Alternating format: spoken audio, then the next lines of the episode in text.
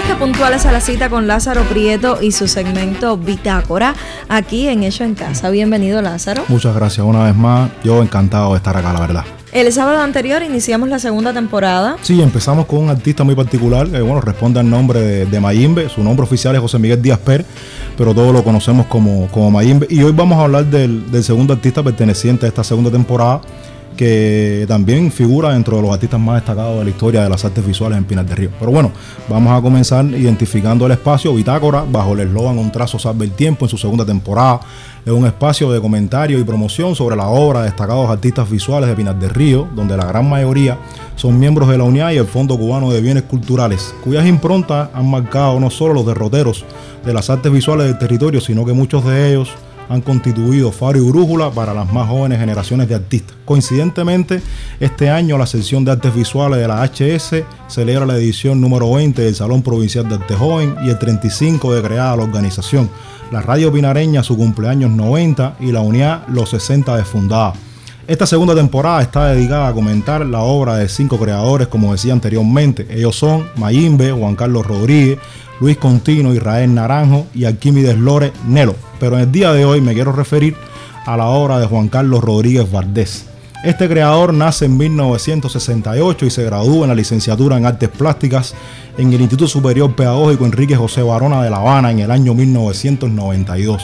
Dentro del cúmulo de exposiciones personales que ha realizado destacan variaciones, conferencias sobre arte contemporáneo y budismo zen en el Museo de Arte Pinar del Río, intervención Red de Bienar por los espacios de la novena Bienal de La Habana, en el marco también de la Feria del Libro en Pinar del Río, Desnudo sobre Arena, Centro Provincial de las Artes Visuales de Pinar del Río.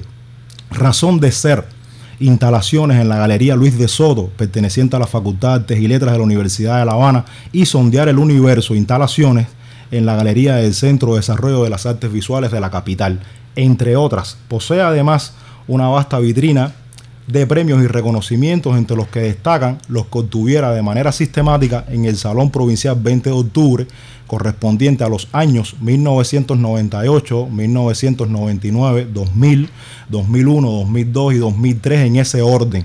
Y también fue galardonado en ese mismo evento, pero en el año 2005, 2007 y 2008 respectivamente. Además obtuvo mención en el duodécimo Salón de Premiados, también obtuvo premio adquisición en el segundo Salón de la UNIAD, de Pinar del Río, primer premio en el tercer salón de pequeño formato de nuestra provincia, premio especial en el Salón 14 de diciembre de Pinar del Río, segundo premio compartido en el segundo Salón de Arte Religioso de nuestra ciudad, premio de arte otorgado al mejor artista visual del año 1999, dado en la ciudad de Pinar del Río, y el premio cubaneo otorgado por el Premio Nacional de Artes Plásticas y Maestro de Juventudes Pedro Pablo Oliva Rodríguez. Obtuvo también la residencia Perro, propuesta experimental de respuesta rápida organizada dentro del espacio aglutinador patrocinada por la Fundación IVOS de Holanda. Es miembro de la UNIAD, fundador y profesor del taller Farmacia, que este constituye un tema para abordar con profundidad en, próximos comentarios y actualmente se desempeña como director del Museo de Arte de Pinar. A la obra de Juan Carlos Rodríguez Valdés le quiero dedicar el siguiente comentario hacer visible dentro de la misma obra elementos como la filosofía, teología y alquimia, entre otros, parecen ser premisas que han edificado y profundizan su propuesta formal y conceptual, donde la búsqueda del mejoramiento social y espiritual del hombre parecen regir una buena parte de su producción. Un artista que ama y se apega tanto al polvo de arroz, la tierra, el carbón, las piedras, los yunques, la arena, el barro, las velas, en fin, contenido en apariencia simple que han hecho de ello una propuesta que lo distingue e identifica dentro del gran concierto del arte contemporáneo cubano.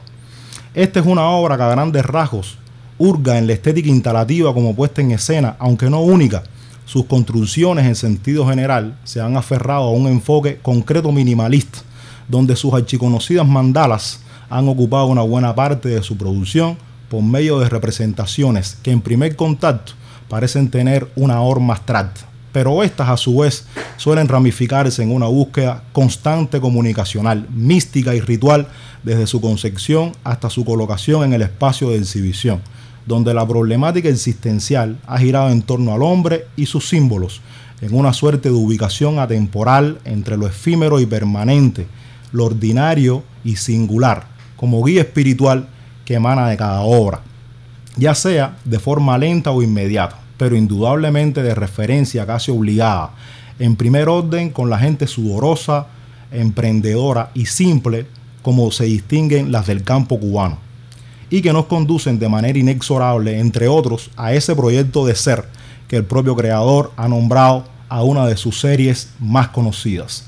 Para Juan Carlos Rodríguez Valdés, el elemento de la historia, la raíz, el espacio, las propiedades naturales de la tierra, la vida, los objetos cotidianos, estos trastocados por la magia de la creación, lo sitúan como epicentro de un discurso puramente antropológico que han hecho de estas construcciones una particular cosmovisión de inauditos paisajes urbanos o rurales, donde la síntesis, la disposición y ubicación de cada elemento lo han convertido en un avesado artífice.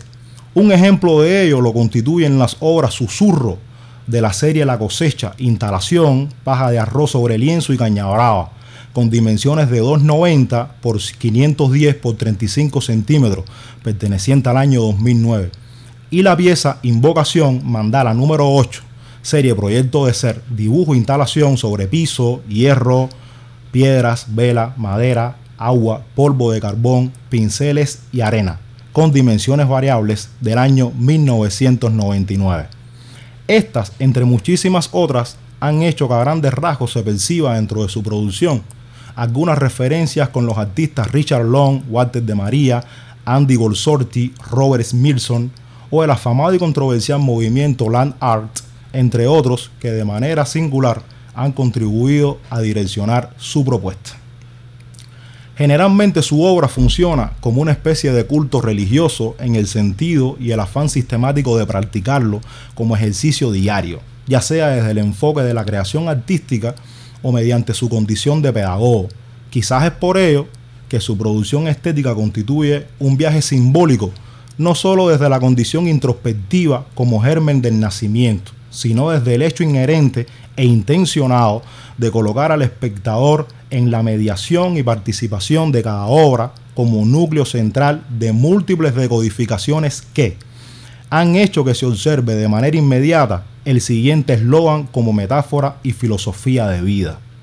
Ante la inmensidad total siempre estaremos formando parte. Solo de nosotros dependerá el rol que decidamos jugar dentro de ese espacio.